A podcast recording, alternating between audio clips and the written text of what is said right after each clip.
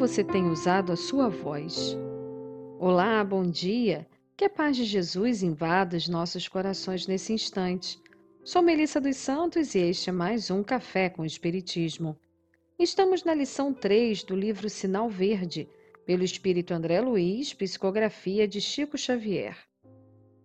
André Luiz vai nos falar sobre a importância de analisarmos como usamos a nossa voz. O título é Nos Domínios da Voz e ele diz assim: Observe como vai indo a sua voz, porque a voz é um dos instrumentos mais importantes na vida de cada um. A voz de cada pessoa está carregada pelo magnetismo dos seus próprios sentimentos. Fale em tonalidade não tão alta que assuste, nem tão baixa que crie dificuldade a quem ouça. Sempre é aconselhável repetir com paciência o que já foi dito para o interlocutor, quando necessário, sem alterar o tom de voz, entendendo-se que nem todas as pessoas trazem audição impecável. A quem não disponha de facilidade para ouvir, nunca dizer frases como esta: Você está surdo? Você quer que eu grite? Quantas vezes quer você que eu fale? Ou já cansei de repetir isso? A voz descontrolada pela cólera, no fundo, é uma agressão, e agressão jamais convence. Converse com serenidade e respeito, colocando-se no lugar da pessoa que ouve, e educará suas manifestações verbais com mais segurança e proveito. Em qualquer telefonema, recorde que do outro lado do fio está alguém que precisa de sua calma, a fim de manter a própria tranquilidade. Interessante refletirmos sobre como estamos falando e de que modo estamos falando.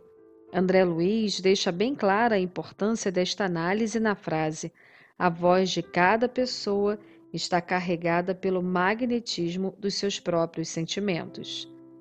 Não é assim mesmo que acontece? Quando estamos preocupados ou ansiosos, temos a tendência a falar mais rápido, esbaforido. Quando estamos zangados, com raiva, temos a tendência a falar gritando.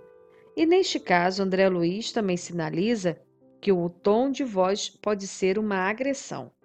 Quando estamos cansados, estressados, temos a tendência a não ter paciência, a responder de forma áspera.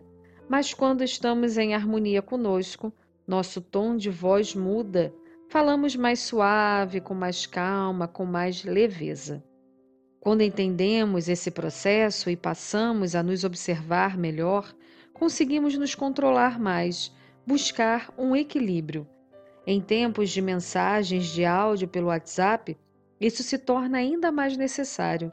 Às vezes respondemos algo no calor das emoções e a nossa resposta ganha até mal interpretação por causa do tom que usamos.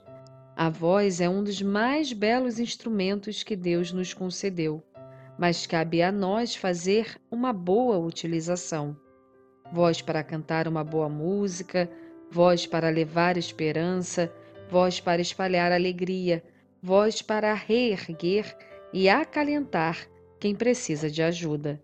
Uma palavra, uma frase proferida pode ficar para sempre em nossa memória, seja como uma boa ou como uma má recordação. Então, como queremos que a nossa voz seja lembrada? qual a utilização que queremos fazer da nossa voz no dia a dia. Importante destacar que André Luiz não está dizendo que todos temos que falar da mesma forma. A voz também é uma característica da pessoa, que não raro imprime nela também a personalidade.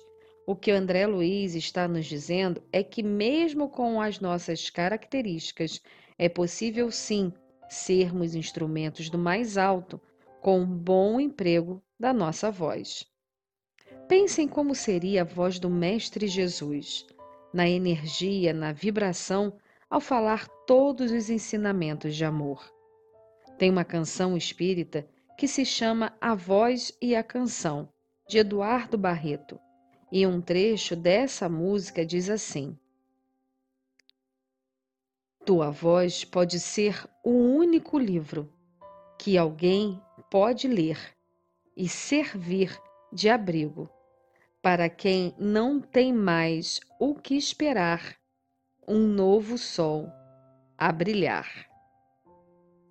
Que nós possamos ser sol, que possamos levar o amor e o carinho através da nossa voz onde estivermos e que possamos dominá-la, a fim de sermos sempre bons instrumentos no bem.